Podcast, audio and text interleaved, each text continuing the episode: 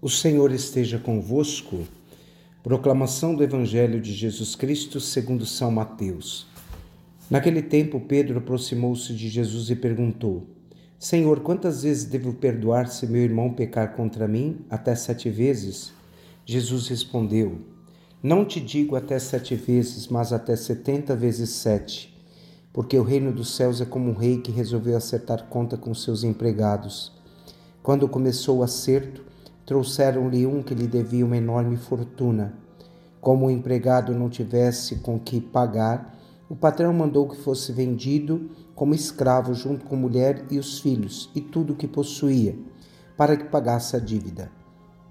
O empregado, porém, caiu aos pés do patrão e prostrado suplicava: Dá-me um prazo e eu te pagarei tudo. Diante disso, o patrão teve compaixão, soltou o empregado e perdoou-lhe a dívida. Ao sair dali, aquele empregado encontrou um dos seus companheiros que lhe devia apenas cem moedas e o agarrou. Ele e começou a sufocá-lo, dizendo: Paga o que me deves. O companheiro, caindo aos seus pés, suplicava: Dá-me um prazo e eu te pagarei. Mas o empregado não quis saber disso. Saiu e mandou jogá-lo na prisão até que pagasse o que devia. Vendo o que havia acontecido, os outros empregados ficaram muito tristes, procuraram o patrão e lhe contaram tudo.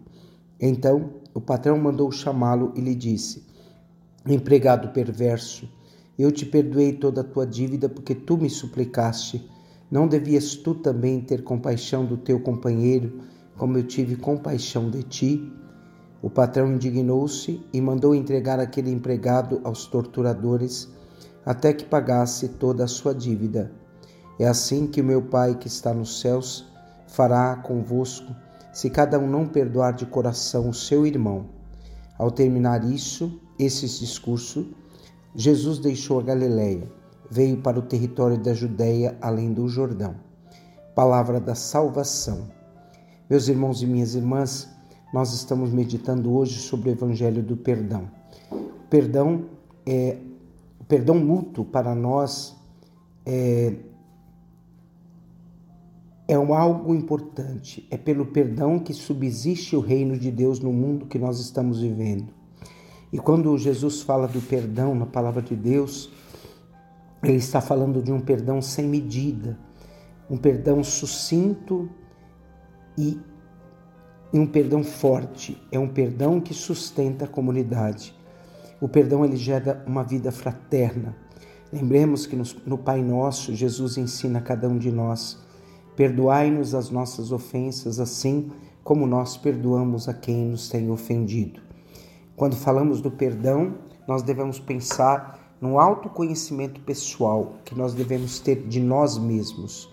Quando nós entendemos quem somos, quando reconheçamos as nossas fragilidades humanas, nós aprendemos a amar e a perdoar, porque o perdão de um homem, o homem que se conhece, ele sabe amar e sabe perdoar.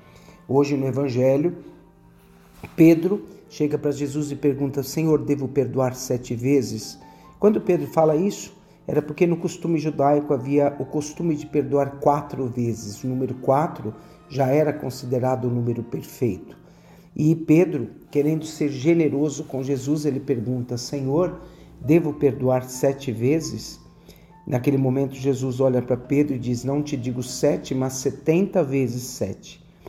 Nós devemos, meus irmãos, aprender que Jesus quer colocar o perdão como algo elevado ao infinito. Nós devemos trabalhar os nossos sentimentos humanos. A misericórdia da palavra de Deus hoje nos ensina que a misericórdia é dar o coração aos miseráveis. Quando nós aprendemos que Jesus foi misericordioso conosco, é o que ele fez por nós. Ele deu o seu coração a nós que somos miseráveis. E assim, esse ato de generosidade é um ato que nós somos chamados de viver. A razão da nossa existência é sermos misericordiosos. Fomos antes perdoados para podermos perdoar. E perdoar, então, é encarar de modo positivo os nossos sentimentos e de se conhecer. Vejam, meus irmãos, às vezes vemos rancores falando mais altos do que o gesto de perdão. Então, encarar de modo positivo as lutas que nós devemos viver todos os dias da nossa vida. Encarar todos os ventos contrários, lembrando o nosso coração a perdoar.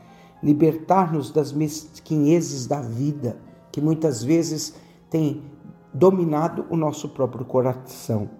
A ausência de perdão, ela destrói a nossa força e com isso nós adoecemos, nós adquirimos doenças porque não aprendemos a amar, não aprendemos a trabalhar sentimentos dentro de cada um de nós.